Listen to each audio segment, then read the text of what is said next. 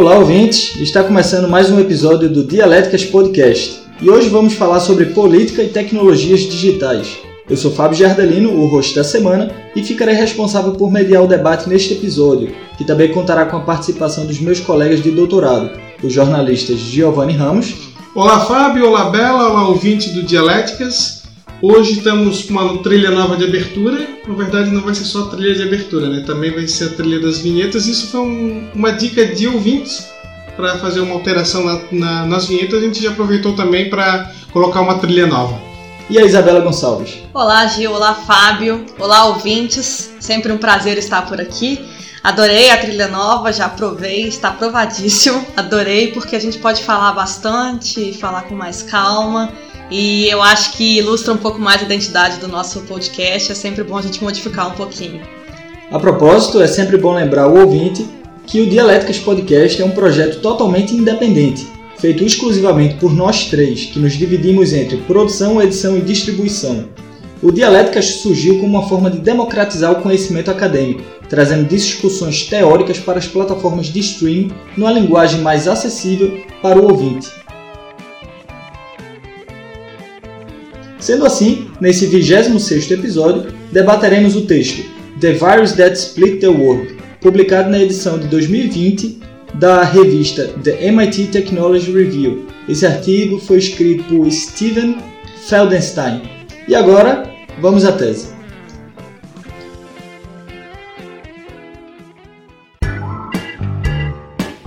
Tese Bom, o artigo que a gente vai abordar hoje é o The Virus That Split the World. Uh, Covid-19 has accelerated two global trends that will shape the world in decades to come. Ou seja, é, falando sobre como o Covid, né, essa pandemia que a gente vive hoje, ela dividiu o mundo em dois e dividiu o mundo em duas tendências que acontecia desde a época da, da Guerra Fria e agora foi intensificada. A gente, desde a época da Guerra Fria, acabou várias ditaduras ali no leste europeu, naquelas regiões e em outros lugares do mundo também. É, nas Américas já vinha no processo, né, desde a década de 80, os finais das ditaduras e o começo das democracias.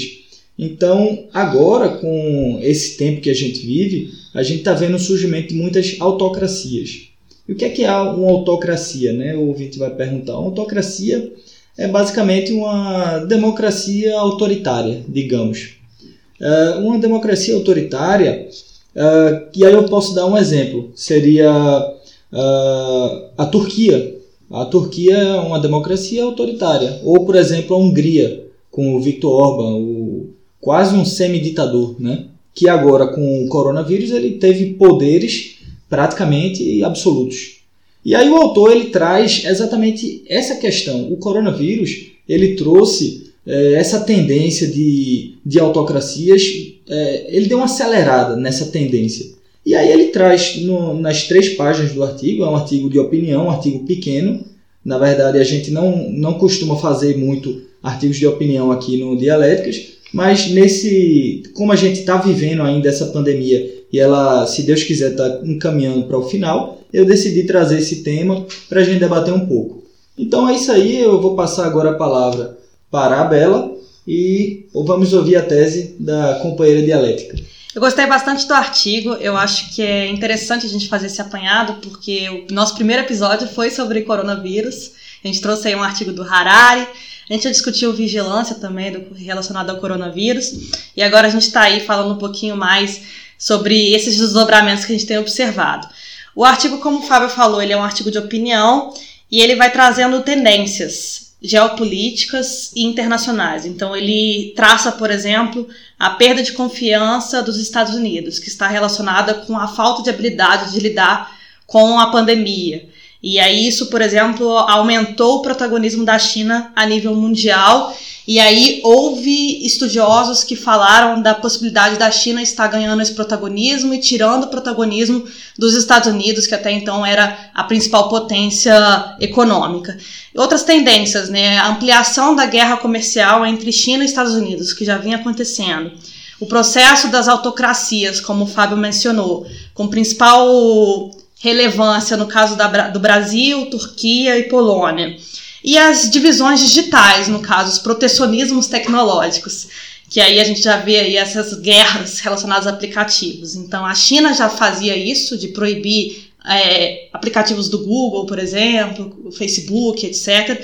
E agora a gente vê aí o próprio Estados Unidos, que é a principal potência liberal que a gente tem hoje, já tentando proibir TikTok, Huawei, fabricação de celulares, tudo isso. Então, assim, o que a gente vê, no final das contas, é uma, uma aceleração daquilo que já vinha acontecendo. A gente já vinha observando um aumento das autocracias, só que parece que o Covid-19 acelerou isso. Então eu acho que isso que é interessante. A gente já sabia que o trabalho ia modificar, mas a, o Covid-19 modificou tudo isso. Então o artigo serve para problematizar todas essas, essas questões. Giovanni Ramos. Bom, trata-se de um ensaio crítico escrito pelo Steven Feldstein, que é ex-subsecretário adjunto para Democracia, Direitos Humanos e Trabalho do governo Barack Obama. Isso é importante ressaltar. O Fábio está rindo porque concorda nisso. Ele começa destacando o fato de a maioria dos países do mundo considerar que a China fez um trabalho muito melhor que os Estados Unidos no combate à pandemia, segundo uma pesquisa. Né? E dali ele entra na tese principal, que a pandemia da Covid-19 foi uma espécie de empurrão para esses governos autoritários no mundo erodirem um pouco mais essas frágeis democracias, como o Fábio mesmo falou, né? Não é uma.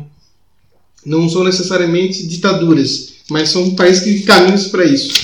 Isso tudo é claro numa perspectiva americana de democracia e liberdade.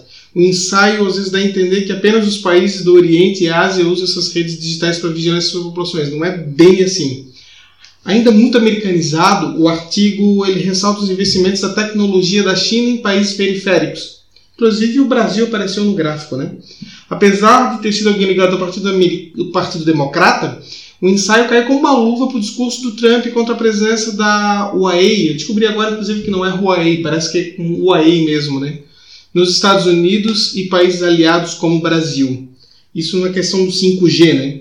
E por fim, um ponto de convergência que eu tenho com o autor, já que eu estou fazendo aqui umas críticas.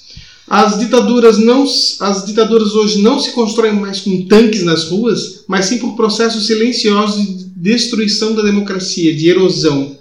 E essas guerras hoje vão ser muito mais, as guerras do futuro, muito mais usadas com dados do que com armas. Seria isso, mas eu vou falar um pouco mais depois na antítese. Antítese. Bom, é, eu acho que a tese dos amigos aqui dialéticos foi muito interessante. O Gil trouxe aí alguns aspectos sobre o autor. A Bela trouxe alguns pontos importantes que foi abordado no artigo. E aí eu vou fazer minha primeira pergunta exatamente sobre o artigo, certo? Uh, logo no início, o autor levanta a ideia de que os Estados Unidos perderam sua característica de líder mundial e a China começou a ocupar essa posição. Isso foi alguma coisa até que a Bela falou na tese dela. Então vamos lá, vou começar pela Bela. Quero que ela fale um pouco sobre essa, esse ponto.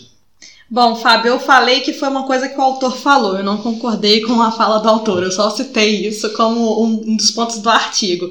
Eu acho que, de fato, a China ganhou um pouco mais de protagonismo, ah, porque ela até então ela era uma potência econômica, mas ela era uma potência econômica muito silenciosa. Então, pelo fato do, do Trump ter falado muita besteira, o silêncio da China fez com que ela ganhasse um determinado protagonismo. Mas eu não acho que talvez esse protagonismo venha a perdurar da forma como os teóricos estão falando. Eu acho que ela, ela não quer virar uma potência e uma liderança mundial. Ela quer vender muito, quer ter o poder dela para os cidadãos dela. E eu não acho que ela tem essa pretensão toda expansionista, igual os Estados Unidos têm, até por uma questão cultural mesmo. Você não vê a China, por exemplo, investindo em produção cinematográfica, igual a Coreia do Sul faz.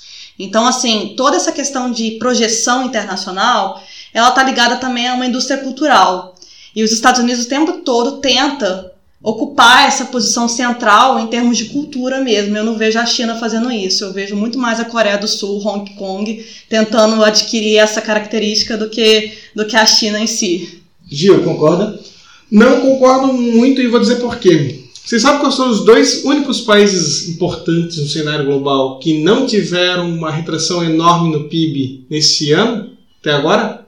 China e Índia. E Índia, é verdade. Enquanto o resto do mundo está em crise violenta por causa da pandemia, China e Índia ainda está com causa agora do, do, da Covid. Então eu não sei se isso vai continuar até o final do ano. Mas a China continua rigorosamente sob controle. Isso é muito importante. E a gente vai lembrar o seguinte: isso é um levantamento da, do Austin Racing, tá? Rating. Quem é que vai salvar o, os países pobres agora nessa crise? Vai emprestar dinheiro? Os Estados Unidos ou a China? Quem está com condições de fazer isso? Quem, tá com, quem lançou o 5G que vai sim revolucionar a internet no mundo? Começou aonde? Quem está oferecendo os equipamentos por um preço mais barato, com maior qualidade, para os países implantar o 5G? É uma empresa chinesa, uma empresa europeia, uma empresa americana? Então, assim, de fato, eu concordo com a Bela que eles não têm ainda a questão cultural, como já tem, por exemplo, a Coreia do Sul.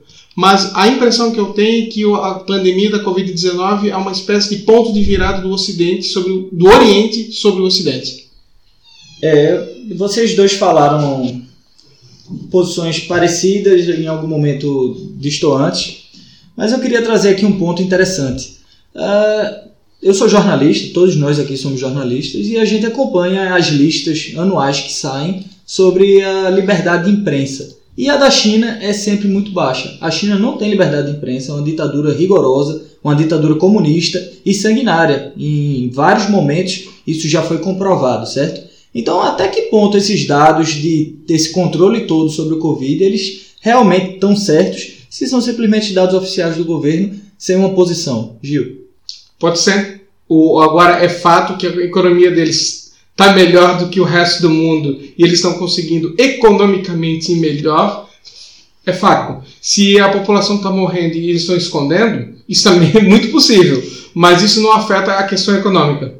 Bela? Bom, é possível sim que estejam escondendo esses números, mas nós, como jornalistas, a gente não pode em momento nenhum afirmar isso, porque não existem dados que comprovem isso.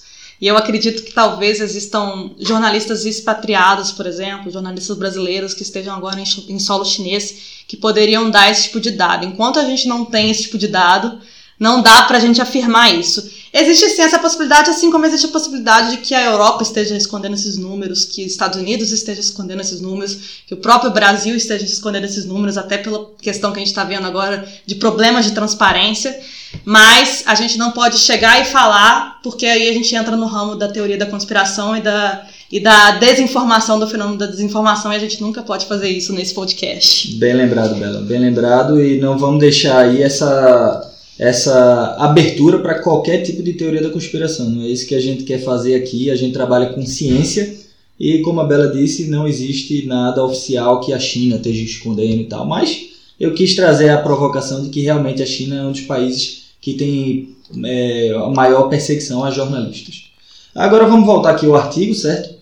Uh, logo depois, né, o autor ele já vem dizendo para o que ele veio. Ele vem com o que da questão e a base do artigo afirmando que países como a Turquia, o Brasil, a Hungria e a Polônia começaram a se tornar autocracias, com restrições na liberdade política e colocando um fim ao período de liberdade que começou na década de 90, certo? Então aí eu vou perguntar a vocês, esse autor ele não deu uma forçada de barra não? É certo colocar o Brasil nesse bolo de autocracia, chamar o Brasil de uma autocracia do jeito que a gente vê o Brasil hoje? Isso é correto, Bela? Eu acho que existem níveis de autocracia, assim como existem níveis de ditadura, assim como existem níveis de ditadura, eh, de, de democracia também. Então, assim, não sei se a gente pode classificar o Brasil enquanto uma autocracia, mas a gente pode dizer sim que ele está vivendo um, um, um processo de autocratization, como ele diz, ou seja, um processo de autocratização. A gente pode dar alguns exemplos aí. A facilidade com que as legislações estão mudando, a própria perda da transparência, que é uma característica fundamental, você tinha acesso a dados eh, muito importantes nos portais oficiais do governo. A qualquer momento você conseguia ligar e existia aquela lei de transparência. Qualquer jornalista, por exemplo, se usava dessa lei de transparência para obter dados, e tudo isso agora está ficando mais nebuloso. E a própria questão dos projetos culturais mesmo. A gente tem aí lei de incentivo à cultura, em que está havendo uma tendência de privilegiar determinados projetos e desprivilegiar outros por conta de tendências políticas. Então, assim, tudo isso é muito problemático e tudo isso sinaliza uma tendência maior para censura, uma tendência maior para falta de transparência, e isso é uma característica de autocracia. Então a gente está vindo, assim, de acordo com sua opinião, a gente está vindo numa onda de autocracia que pode ocasionar nela, né? Gil, concorda com isso? Concordo plenamente. Vou dizer mais. Primeiro, dar uma dica de leitura, o nome da matéria é Vou Intervir, sobre o que saiu na revista Piauí, que o Bolsonaro em maio queria sim fechar o Supremo. E ele não fez isso porque foi, é, foi demovido por alguns generais. Mas ele queria mandar o exército para fechar. Outro ponto é que a Secretaria de Operações Integradas do Ministério da Justiça está mapeando servidores federais e estaduais de segurança pública para saber quem são os antifascistas. Peraí, sem contar a intervenção da PF, isso foi também já foi provado, o próprio Bolsonaro não escondeu, e agora essas misteriosas ações que estão ocorrendo na, pela PF contra governadores dissidentes. São só os governadores dissidentes que estão sendo alvos dessas operações. Como a gente já comentou antes, o golpe moderno não é mais com um tanque na rua. O golpe moderno vai através de um processo de erosão da democracia. Tu vai esfarelando a democracia aos poucos e é isso que a gente está vendo agora no Brasil. Bom, eu vou só deixar aqui um pouco da minha participação. Eu discordo do autor. Eu acho que o Brasil não é uma autocracia. O Brasil é uma democracia consolidada. E o Brasil, apesar de alguns, alguns aspectos, digamos, antirrepublicanos do, por parte do governo atual, eu acho que as instituições brasileiras funcionaram e funcionam muito bem. Toda vez que houve qualquer tipo de atentado à nossa democracia, o STF se mobilizou, a, a, o Congresso Nacional se mobilizou, uh, os líderes dos partidos políticos do Brasil se mobilizaram. Então eu acho que é uma, quase que uma agressão ao Brasil você dizer que o Brasil está no mesmo bolo que Turquia, por exemplo. Mas fica aí para o ouvinte pensar por conta própria. Vamos voltar aqui para uma outra pergunta sobre o artigo. Uh, o autor fala que autocracias têm usado tecnologias para controlar e vigiar seus cidadãos. cidadãos. E a propósito, a gente falou disso no episódio 4, né, a vigilância em tempos de coronavírus, que foi publicado no dia 17 de abril. Então, agora, cinco meses depois, o que é que vocês dois avaliam sobre esse tópico? E aí, começar pelo Giovanni. Bom, rapidinho sobre o tema anterior. Essa questão da erosão da democracia é um processo. O governo atual entrou há pouco tempo. A Venezuela também, quando Chávez se elegeu, era uma democracia. E foi durante muito tempo uma democracia. Erodindo, erodindo até hoje ser uma ditadura. Então eu acho que o Bolsonaro colocou o Brasil nessa rota para destruir a democracia. Quanto a essa questão de governos autoritários, nada de novo, né? Governo autoritário usando uma desculpa, como é agora a Covid-19, para perseguir e vigiar os seus cidadãos. Quanto à questão da Covid, não tem muita novidade, na minha opinião. A grande novidade é que cada vez mais a tecnologia está sendo utilizada para isso. A tecnologia de massa, como vigilância de massa. Quem fala muito bem sobre isso é o Julian Assange no livro Cypherpunks. E não é somente os países ditos autoritários que fazem vigilância de massa. As ditas democracias liberais como os Estados Unidos também faz vigilância de massa, como o próprio revelou o Wikileaks, o Edward Snowden, entre outros casos. Bom, tem um livro que fala sobre isso, que chama The Surveillance Capitalism, que é o que a gente está entrando agora. Então não é bem uma característica, como o Gil falou, de autocracia, é uma característica geral, porque agora o bem valio, mais valioso do mundo não é mais ouro, não é mais petróleo, são dados. E como é que você faz isso? Você acha que você está usando o Facebook e é gratuito? Você acha que você está usando o Gmail e é gratuito? A gente tem uma denominação de users, usuários. Usuários é usuário de droga ou usuário de rede social. Então tem alguma coisa aí para mostrar que a gente não é cliente, a gente está consumindo alguma coisa aí que vicia. E se a gente não é cliente, tem outros clientes por aí que estão comprando os nossos dados. E esses clientes são bilionários, são governos, são qualquer pessoa interessada que vai pagar por isso. E, e, e esses dados são vendidos com base em estatística. Estatística eu, eu lembro muito do Paulo Serra, um professor da UB, que ele fala que etimologia vem de estatista, homem do Estado, ou seja, a estatística nunca serviu para as massas, serviu para o Estado. Então tá aí mais um exemplo de como a estatística serve para auxiliar nos governos.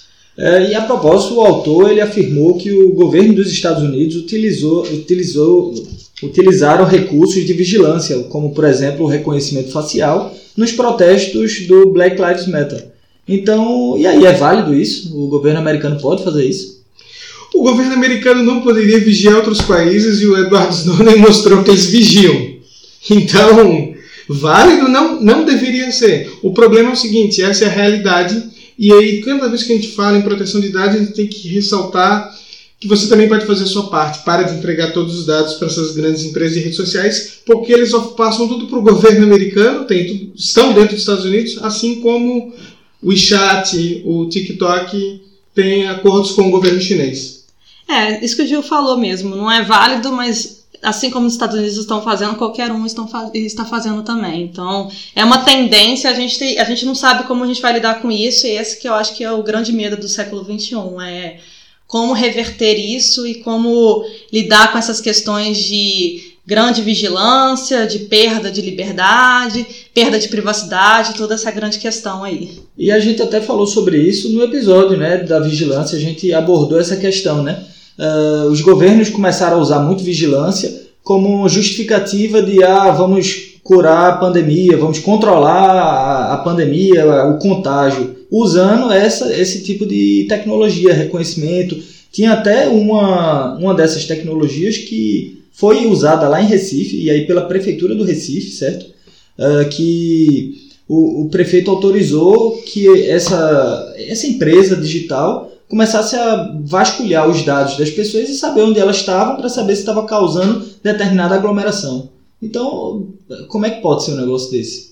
E sabe, é como você falou, Bela a gente está perdendo esse tipo de liberdade. Eu, eu vejo dessa forma. Que, como é que você acha, Gil? É, interessante assim, tu vê, por exemplo, na Alemanha comunista, Alemanha Oriental, eles tinham um grande esquema de, de vigilância, mas era um negócio rudimentar, complicado. Hoje nós temos a tecnologia para fazer tudo em massa, tudo muito mais prático. A vida do ditador, do autocrata, é muito mais fácil hoje graças às grandes tecnologias. Essa que é a verdade. É muito engraçado, né? Porque justamente é, eu assisti aquele documentário que chama O Dilema das Redes Sociais recentemente, e eles falam isso, né? Que, por exemplo, você faz uma busca no Google, eu faço uma busca, minha busca vai ser completamente diferente da sua busca. Que poder isso tem, né? Ah, e isso em redes sociais mesmo, porque eles sabem, com base em toda a sua pesquisa, que tipo de interesse você tem, que tipo de crença você tem. Então é muito fácil te direcionar com base nos seus interesses e com base nas suas crenças. Quando os governos começarem a usar isso para esse fim, direcionar é, propagandas políticas para pessoas mesmo e para grupos de personalidade, aí a gente vai conseguir aumentar a aprovação, continuar ditaduras por anos e anos sem nem ter ameaça à aprovação daquelas ditaduras, tudo isso. Tudo isso é muito problemático, a gente não sabe como que vai chegar a isso, se vai chegar a isso, mas chega sim a ser preocupante. Bom, o autor finaliza o texto afirmando que para ele, né, para o autor, parece óbvio que as tecnologias digitais não são as responsáveis pelo ressurgimento do autoritarismo no mundo. Uh, e aí ele diz, como Giovanni até falou aqui, que essas tecnologias realmente dão uma grande vantagem a esses regimes. Ela facilita a vida do ditador. Então eu pergunto aí, vou perguntar em duas perguntas, certo? Duas vezes. Uh, primeiro, vocês concordam com a afirmação dele? E segundo, uh, como é que seria essa vantagem? E aí pode ser a Bela. Eu não sou o tipo de pessoa que demoniza a tecnologia, que é saudosista, igual várias pessoas que começam a demonizar a técnica. A gente já viu vários teóricos aí da comunicação que fizeram isso, a própria escola de Frankfurt, etc. Eu acho que a tecnologia está aí para nos servir. Mas eu acho que talvez a gente tenha dado tanto poder aos algoritmos de processarem os dados de forma automatizada e, e as máquinas de aprenderem por elas mesmas, que talvez a gente tenha dado muito poder a elas. E aí sim a gente está a gente está entrando num processo aí que a gente, a gente talvez tenha perdido o controle. Ou seja, a culpa não são das tecnologias, a culpa é nossa que deu poder a elas, não é isso? Exato. Gil? Com toda certeza, Fábio. Não, a culpa não é da tecnologia. e o que, que a gente tem que fazer para combater isso? Mais educação digital, mais conhecimento sobre dados para toda a população, sobre seus direitos. Acho que essa ainda é a última pergunta, vou parar por aqui. Bom, é exatamente isso. A última pergunta é é, o autor ele fala que o Brasil, assim como outros países, né, como ele cita, eles estão colocando suas políticas digitais de forma autoral, ou seja, o Brasil ele veio com a própria política é, dessas plataformas digitais e sem levar em consideração os grandes países, os grandes blocos econômicos, como Estados Unidos, China e União Europeia. E aí eu pergunto, vou começar aí pelo Gil, como é que anda a política brasileira nessa área? Olha, o Brasil foi muito bem com o Marco Civil da Internet. Nós temos que elogiar porque foi uma lei muito interessante. E agora a gente fez a lei de proteção de dados, ela entrou em vigor esse ano e isso provavelmente vai ser objeto de um trabalho mais denso do Dialéticas daqui a pouco. Mas assim, acho que o Brasil está bem nesse sentido e a gente tem que agora difundir isso, principalmente os direitos. Por exemplo, os dados que você coloca na internet, que você colocou no seu Facebook, não são do Facebook, são seus. Isso é o que diz a lei agora. Eles estão dizendo, mas os dados são seus, eles pertencem apenas a você. As pessoas precisam ter consciência disso para começar. Eu concordo com o Gil que o marco civil da, da internet foi excelente, mas ele demorou anos para poder ter sido feito. Eu não quero dizer que as leis relacionadas a fake news têm que demorar anos para se fazer, mas elas foram feitas muito rápidas e claramente com interesses de eleição, dessas eleições agora municipais e etc. Então, assim, eu acho que tinha que haver um trabalho de pensamento com profissionais da área, profissionais de TI, profissionais de comunicação, e foi feito basicamente por, por políticos que não têm menor conhecimento da área. Então, assim, a lei está completamente fora da realidade, fora da caixinha. E eu acho que ela tinha que ter sido melhor discutida. É como você falou, né? O Marco Civil da Internet durou anos fazendo. Foi uma lei trabalhada, foram escutados uh, especialistas da área, né? E nessa das fake news a gente até comentou no episódio 17 do Dialéticas vocês podem voltar lá e tem um episódio falando sobre isso, sobre a, a lei, sobre as fake news de modo geral e a contextualização. Síntese. Bom, a minha síntese vai abordar a questão que a gente falou aqui muito, que é a questão do, de você dar direito às pessoas e às redes sociais de ficar com seus dados. É, isso é uma coisa que muitos amigos meus me perguntam. Quando eu começo a falar sobre esse tema, eles perguntam, é, mas tu olha mesmo todos aquele, aqueles termos de adesão, de concordar ou discordar? Sim, eu olho todos e a maioria dos aplicativos que tem lá, é, vamos ligar o seu microfone a qualquer momento. Eu já tiro o aplicativo. Mesmo que for um aplicativo interessante, às vezes uma coisa de edição, coisa assim, que eu trabalho, eu tiro, porque eu não quero ninguém escutando o que eu estou falando quando eu não estiver usando o aplicativo. E olha, você vai se surpreender se você olhar os, os manuais de todos os aplicativos que você tem agora no seu celular, porque a maioria deles tem alguma coisa que você discorda. Então fica aqui minha síntese é, para trazer isso aí para você ouvinte. É, lembra disso, lê aquelas, aquelas palavrinhas miúdas e, se for o caso, não concorde, porque agora essas autocracias e esse poder que os governos vão ter e já estão tendo com as tecnologias, é você que está dando. Bom, é, falando sobre essa questão de proteção de dados, eu gosto bastante da, da reforma que eles fizeram aqui na União Europeia, de que você tem um aplicativo um site, qualquer coisa, antes de você aceitar, ele, você aceita aquilo que você quer, não é mais aquele aceito todos os termos, igual tem no Brasil igual tem no restante do mundo. Eles fizeram toda um, uma lógica de reestruturação da proteção de dados em que agora você tem a liberdade de aceitar aquilo que você quer. Então você aceita que, que use seus dados para envio de ofertas de terceiros ou envio de oferta do próprio fabricante ou sei lá, contatos sobre problemas, etc. Você aceita aquilo que você bem entender. Então eu acho que ficou bem mais claro, bem mais interessante, talvez esse seja o caminho. Em segundo lugar, seria isso, né? Autocracia só, só estão aí hoje por causa das redes sociais, por causa dos algoritmos, então eu acho que as pessoas têm que procurar outras fontes de informação que não sejam as redes sociais, WhatsApp, para procurar notícias. É só assinar o jornal favorito e saber um pouquinho mais através de jornalistas. Bom, eu queria dizer a respeito do que a Bela falou, a lei brasileira também está contemplando bastante coisa, e só que ela tudo não entrou em vigor ainda, então daqui a pouco a gente vai ver os sites também com esse controle de cookies, por exemplo, uma coisa bem mais legal. E eu não vou falar novamente do 1984, mas, né, porque é sempre essa mesma recomendação quando se fala de vigilância. Vou recomendar então a terceira temporada da série Westworld. Porque vai falar justamente sobre dados e algoritmos e traz uma perspectiva muito diferente, inclusive das duas primeiras temporadas. É uma série muito boa para a gente refletir sobre o que, que, o governo pode fazer quando tem todos os nossos dados e principalmente essa questão do algoritmo, essa questão de prever o que, que uma pessoa pode fazer. É bem interessante mesmo. Autor da semana. Olá, eu me chamo Davi Barbosa, sou jornalista de formação, doutor em ciência política e professor universitário de jornalismo, publicidade e marketing. A minha dica de hoje é um livro de um autor chamado Nicholas Christakis, que é professor de Yale nos, nos Estados Unidos. Christakis é um sociólogo e médico conhecido por sua pesquisa em redes sociais, e ele é um autor extremamente didático, assim como outro chamado Barabasi, que nos ajuda muito bem a entender o que tem de mais avançado na multidisciplinar ciência das redes. A obra que eu indico hoje se chama Connected: The Surprising Power of, Our Social Networks and How They Shape Our Life. Esta obra, de maneira resumida, aborda como os amigos dos nossos amigos afetam o que fazemos, sentimos e pensamos. Stax traz exemplos empíricos de pesquisas de contágio na nossa sociedade, mas não é aquele, está, é, não é aquele tipo de contágio que nós estamos é, acostumados, como por exemplo aquele contágio por um vírus.